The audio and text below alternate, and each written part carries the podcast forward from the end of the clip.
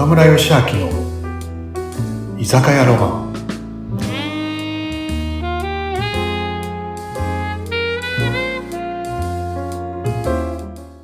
はい。皆さんナミさん今日もこんばんは。こんばんは。今日も暑いね。暑い暑い暑い暑い暑い。ねえ。どうちょっと元気にしてた？ちょっと元気にってのも変か 夏バテしてない？ちょっと、ちょっと夏バテ。うん。今日はいつもどうする？お任せします。任せじゃあいつものしようかなうん今日もさあれよっちゃん来てくれてるよ今日もあ、よかった。ま、待っててくださったんですね。嬉しい。たよっちゃんは生でいい？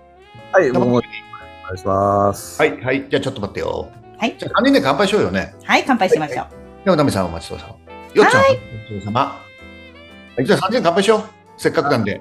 はい、乾杯。乾杯。はい。はい。うん。うん、美味しい。美味しいね。美味しい。ねよっちゃんさ、今週、そうか、先週のね、あの、聞いてない方、いるかもしれないけど、ね、今日もね、ふあの僕のお友達ね、古市、吉尾君、古市よっちゃん来てくれてね。ダブルよっちゃんで。ね、まあ、よっちゃん、ね、若い時に、うんここにあってね、あの、いろいろね、大変な思いしたけど、今はね、超人気講演家でね、もう全国飛び回ってるんだけどさ、ね、その詳しい話は、ちょっと前回の聞いてくれればいいかね。そうですね。うん。うん今日はよっちゃんさ、最近、どういうこう、まあ、人気講演家になって、まあ、毎日忙しい日々を送ってるんだけどさ、最近どういう活動してるの？はい、えっ、と、僕はですね、まあ今、講演講演家として、まあ、歌う講演家っていうことで、歌う講演家ね。う歌う講演家？歌う、歌う、うまいんだね、よっちゃんね。まあずっと講演活動をね、してきて、まあ今年で23年目になるんあですけど、まあその途中でミュージシャンにお会いする。うん。歌の力っていうのをすごく、あの、感じまして、ーええ。で、あ歌いいなと思って7年前に僕も歌う、歌を歌ってみようということで、すごい。うんうんうんうん。ストーリーを歌にして、まあ、語り歌、語り歌というステージをやるようになったんですね。うんうん。歌う講演家としてやってたんですけど、僕はもうこう幸せになっていって、で、このやっていく中で、なんかこう、いろんな話したい人が、あの、周りにいるなっていうことが分かって、講演をしたい人とか。講演をしたいね。はいはいはい。で、で、その人たちが話せる場っていうのを、まあ、作ろうと思って、で、僕も講演活動をやってきたので、まあある程度わかるじゃないですか。うんなので、じゃあやりましょうっていうことで生まれたのが、キラキラ女性講演会っていう女性の講演あなるほどね。はいはいはいはい。で、一人でやるのもあれだから、複数人数集めて、ーうんうん。時間を決めて、で、えーまあ、せっかくだからやるんだから練習会をしましょうと。講演いきなり話すのは難しいから、でうんうん会とかね、内容を考えましょうっていう会を事前にやるようになったんです。そして発表の場っていうのを作るっていうのがその大会のスタートだったんですね。これをやっていく中で、僕はなんか最初軽い気持ちでこの講演会をね、主催しようみたいな企画しようっていう感じでやってたんですけど、うんうんでその、まあ、女性たちがすごく変わっていく姿っていうのを見見たんですね。うんうんうんあ、変わっていくんですか、みんな。うん。で、この公園を作る過程っていうのが、ものすごい、あの、人が変わっていったり、輝いていく過程なんだっていうのを、に気づいたんですね。で、なんでかっていうと、まず自分の過去を振り返るっていう。うんうんどうしても人って今と未来を見がちじゃないですか。うんでも実は過去にいろんなキーワードが、あの、自分の人生を、た例えば良くするも悪くするも、いろいろ過去にキーワードがあるっていう。うんでそこを消化せずに生きてる方って、なんかやっぱり幸せな人生を送れなかったり、うん、している。うん。誰かを恨んでいたり、親を恨んでいたりとか、過去の誰かを恨んだり、出来事出来事を恨んでいたり、うん。それを消化せずに今幸せになることばっかり考えて、うんうんなんか噛み合わない人生になっていくんですね。でも過去としっかり向き合って、掘り下げて、で、そ、掘り下げることで、あ、もうそのことは自分の中ではもう解決されていたってうんいう人もいるし、あ、ちょっと待ってって、あの辛い経験、今の私のこの人生に生かされてない？うん。うんうんうんうんうん。すると、この過去に光が当たって、うんあの経験って私にとって無駄じゃなかった。むもう、場合によっては、あの経験私にとって宝物だって思える人もいる。僕もそう、そうだね。うん。そういう経験をしていくんだって。うんだから、ただ講演会ではなくて、その人の人生を、のストーリーを振り返り、語る、こう、まあ、一つの、なん、なんて言うんだろうな。うん。あの、セッションを含めた発表の場なんだっていう。うんうんうん。確かになんかわかる気がする、それ。なんかこう人に言えなかったとか、辛い思いとかって。でも話すことで浄化されますよね。なんかそういう。そうなんですよ。自分の中ではもう終わったと思っててもなんかずっと心のなんか鍵の、箱のついた鍵に持ってて、人に話せた時にだいぶなんかこう、なんか消化されるというか浄化されるっていうか、なんかその思いってすごくよくわかります、私それ。そう。うんなんかね、よっちゃんさ、うん。あこれこう、なんだろう、こう、俺も本を書いてた時に、はい。やっぱ過去のそういう、こうね、いろんなことが、うん。うん。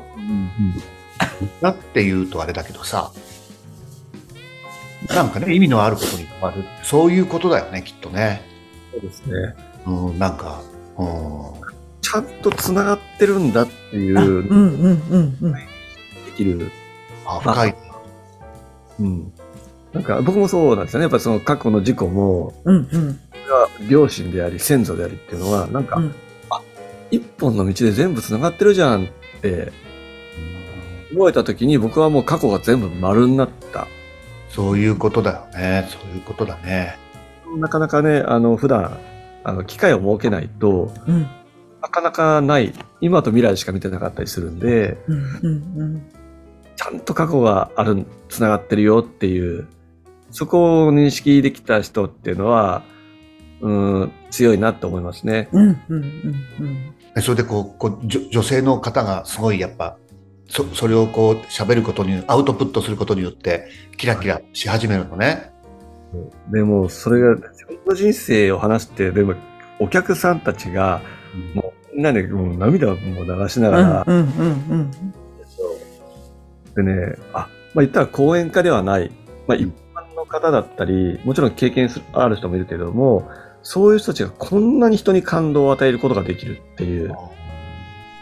で、なんかそこもなんか僕は大きいなと思って、うんあなたの人生でこれだけの人が感動してくれて、勇気をもらって、また、あ、自分もなんか頑張ってみようとか、うんうん経験を自分にも活かせるんだとか、いろんな気づきを与えることもできなるる。ね。よっちゃん、そう、それって、あの、い何ヶ月に、1年に1回？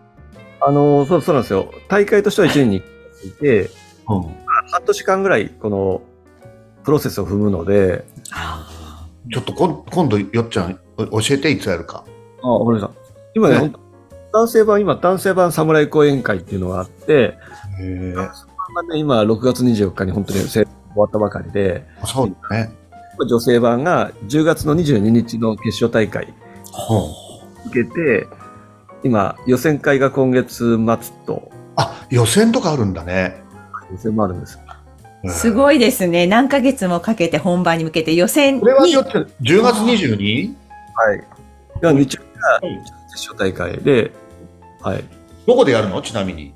僕も埼玉のこ越谷ってとこで、東越京から、谷。上野から30分ぐらいのところなんですけど、うんうんうんうんうんうん。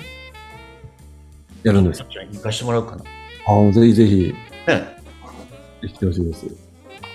もう本当に感動で、まあ、その決勝大会っていうのはもう本当に練習を重ね、練習を重ね、僕もな、もう本当にすごい関わって、何人、よっちゃん、決勝で何人お話聞かせてくれるの？決勝はですね、あのーまだ決まってないんですけど、多分6人から8人ぐらいだと思います。一人30分くらい。15分。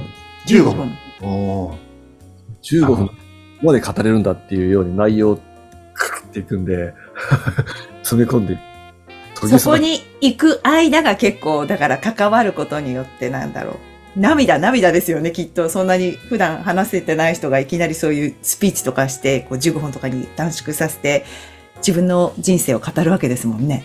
そこでなんか変わってかれるんだろうなだからもう最初の講座、まあ、講座を何回かやるんですけど、その最初の講座ではいろいろ話をね、聞くんですけども、うんうん。段階でもう、あ、もうキラキラ出てよかったみたいな感じになる人もいます。ええそうなんだ。出ようかな。過去を振り返るその段階でもよかったってもうね、なんか、えそうすごいね。いう人もいます。ええ機会がないとね、できないこと。ですよね。一人でじゃできないし、絶対に。ああ、パス。トータルでよっちゃん何人くらい出るの？最初は。最初、あ、エントリー的な感じでそう大体毎年二十数名くらいですかね。え岡村さん考えてます？ー、何を？スピーチ。エントリー考えてます？ビーチ。やってみたらどうですか？応援しますよ、私めっちゃ。侍の？侍の、うん、侍の方。山村さん出たらさ、話題になっちゃうんですよ。出て？う？ん。出ようね、出よ応援するから。う。出ようかね。うん。今、ほら、また挑戦し始めてるからね、岡村さんも。いや、でもね、すごいあ、そうかそうか、男性版。男性版で。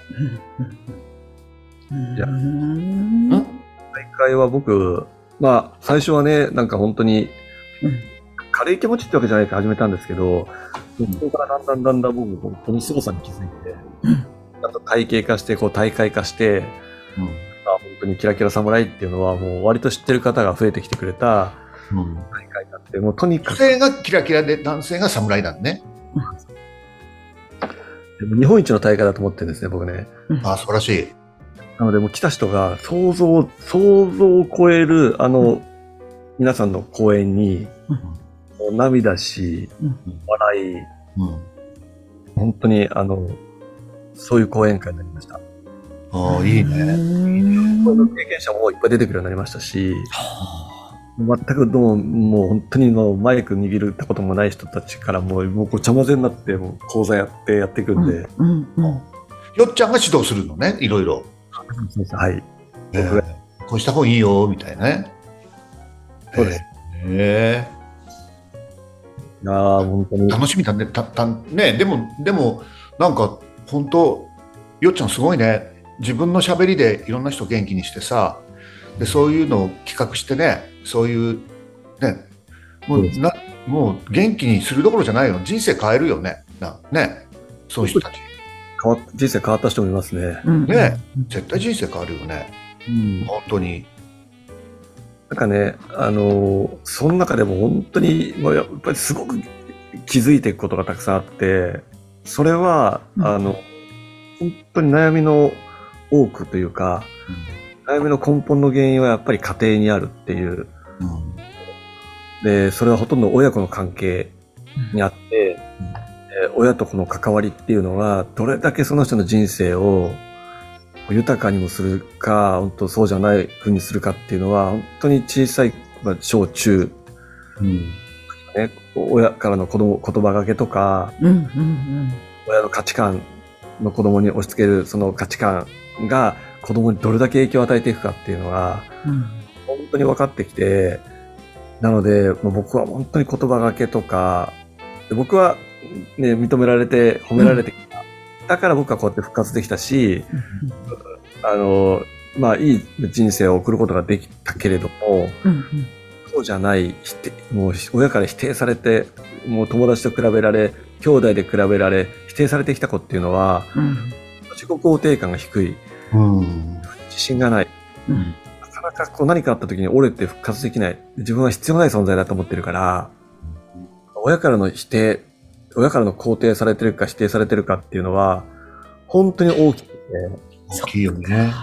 本当に思う子育て中のお母さんお父さんとか、まあおじいちゃんおばあちゃんはもうとにかくね、子供、もうあなたは大切だよって、あなたは本当にね、もう宝物だよってことけ続けてあげてほしいって思う。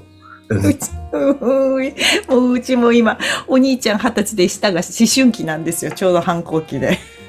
もう、だけど、なんかこう、以前はなんかこうぶつかってたんですね。私もこうあってほしいみたいな感じで。でもそうやっても全然うまくいかないので、どんな状態でも好きだよとかって言うんですけど、もう15歳になってきたら、触るな気持ち悪いって言われちゃうから、あーと思って。でも、あの、言いながらも顔は笑ってたりするんです。男の子なんですけど。だからそれはね、やり続けようと思って。うん、うんもう本当にその親の言葉がけとかって、よくわかります同じだ。もんね。やっぱお母さん、ね、身近にいるしね。お父さんも大事だけど、お母さんの方がね、絶対大事だよね。ね。やっぱどうしても、あの、お母さんの方が意外と怒っちゃう確率が高いですよね。短いだけにね。